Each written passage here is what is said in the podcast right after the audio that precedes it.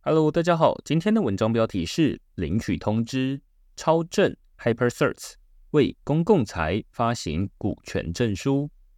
太早，这周我回台南老家，没带到录音专用的麦克风，所以这集语音内容是用笔电内建的麦克风制作，音质会比较差。如果你习惯听文章的话，先跟你说声抱歉。周末回到台北，我就会重新录音，替代这集内容。进入正题，这篇文章要来发放一张数位证书，叫做超证，英文是 HyperCerts，给 Gitcoin Grants 十八的参与者，借此在链上记录你对区块链的贡献。如果你曾经参与 Gitcoin Grants 十八，并以零钱捐款给区块链，现在要麻烦你点击下方链接。领取专属于你的数位证书。区块市曾在今年初介绍过超证的概念，也曾经在五月发行过一次超证给 Gitcoin Grants Beta Round 的参与者。今天要发的是区块市第二张超证。经过两次的实战经验，让我对超证有更深入的理解。现在我会说，超证就是一种公共财的股权证书。这篇文章会以热腾腾的 Gitcoin Grant 十八超证为例，说明它的意义、用途以及未来我会如何将这套机制套用在区块链的内容制作上。下图有两张超证，左方是这次要发放的超证，右方则是上次部分人已经领到的超证。超证在技术上就是一种 NFT。采用以太坊 ERC 一一五五规格，这张超证就像是活动门票或传统公司股票这样的纸本票券，每张代表的意义都相同，没有编号顺序的差异。这张数位证书记载的资料和纸本证书也完全相同，大致可以分为四大部分，分别是发行者、发行目的、时间和标记、比例和持有者。证书左上角的 logo 和背景图就代表发行者的身份。这次我在发行证书的时候，系统没有抓到我上传的背景图，于是超证是一张素面的浅蓝色证书。未来我会替每张超证都设计独特背景，让大家摊开钱包时能看到琳琅满目的图样。表彰的贡献就像是证书中间的文字所写。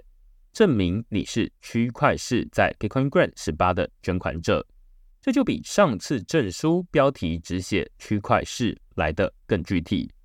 图中下方则是记载时间和标记，例如这次 Bitcoin Grant 十八的活动时间是八月下旬，标记则像是证书的 Hashtag，方便分类跟日后查找。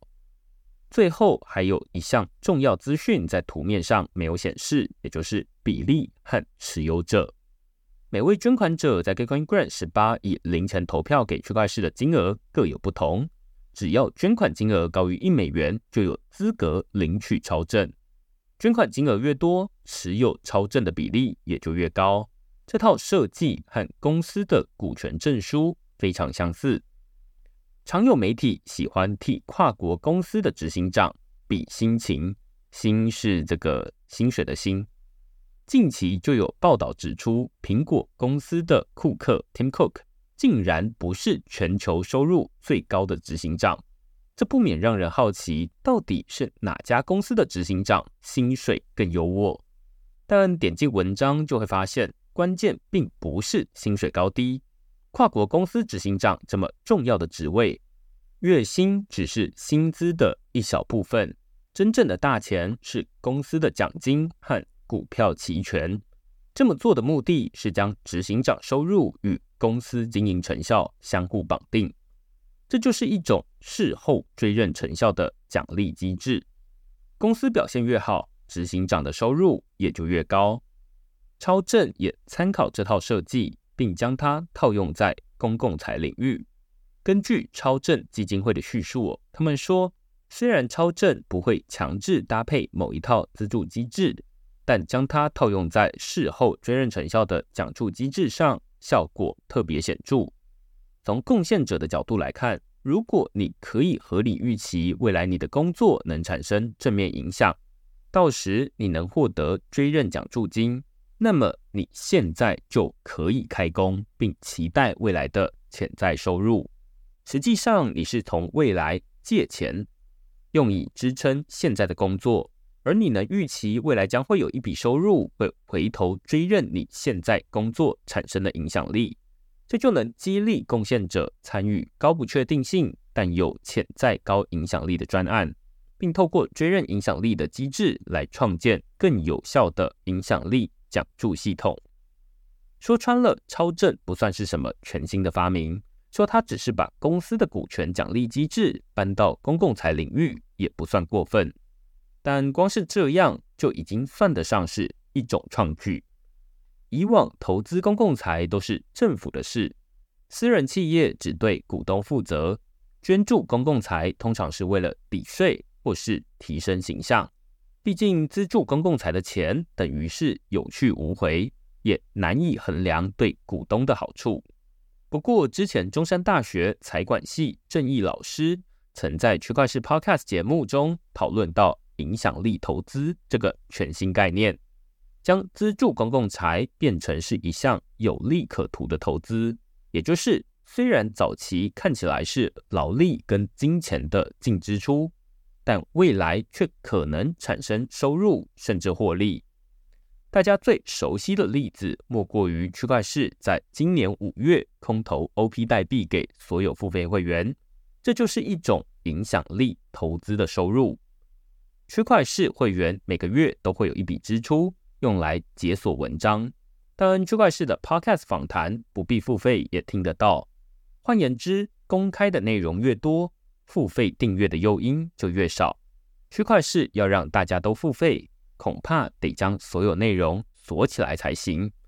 我将这套模式称为“惩罚免费仔”，但影响力投资的逻辑正好相反，我将它称为“奖励付费仔”，这才是区块市。Optimism 和超正基金会想要实现的目标，也就是说，会员支付月费不仅是一笔开销，更是影响力投资。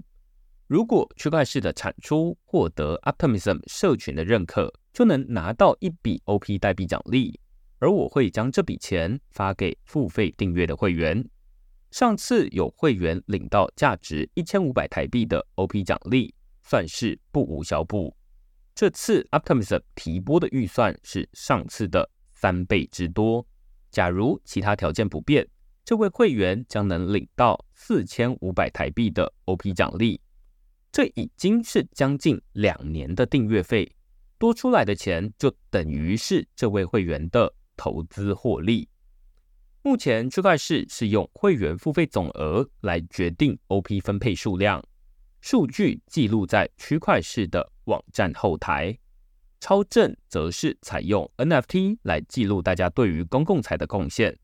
数据记录在区块链上，后者是更公开的资料库，方便第三方依据公开资料发放追认奖助金。可以想象，当机制更加成熟，区块市还能针对每位付费会员自动发放超正。在链上记录你的贡献，等到区块市要空投 OP 代币给会员的时候，就能依据每位会员持有的超正比例分配相应空投数量。这就是超正的用途。虽然短期来看，它就只是一张价值未知的 NFT，日后却有机会为你带来惊喜。回到 Gitcoin Grant 十八的超正，之所以要请大家记得领取，是因为我计划在。二零二四年初发放 OP 空投的时候，也会将它计入你对区块市的贡献值之内。对区块市的贡献值越高，到时候领到的 OP 代币就会越多。除此之外，区块市还会将超正应用在 Podcast 制作上。过去每次我邀请来宾上节目录音，最挣扎的都是要不要给车马费。这不仅是我的烦恼。几乎可以说是每位 podcaster 的共同疑惑。大家都觉得，如果给五百元车马费，反而比不给还没礼貌。因此我将引入超证当成是来宾的车马费，每位来宾都会领到一张超证，并可以预期将从未来获得收入。区块市每季会从 Gitcoin Grants 领到的资金中提拨部分比例当成车马费付给来宾。从结果来看，这是将公共财的产出和收入绑定在一起。Podcast 来宾获得的车马费收入将会和区块市在 Gitcoin Grants 领到的资金多寡正相关。一方面，这是在为公共财建立自己的商业模式；另一方面，也是希望鼓励 Podcast 来宾在每季 Gitcoin Grant 活动中和区块市站在同一阵线，帮忙拉票。如果区块市给五百元车马费，就像是把来宾当成人力看待。但如果给来宾一张超证，在意义上会更上一层楼。来宾像是区块式的内容合伙人，和我们的收入成效相互绑定。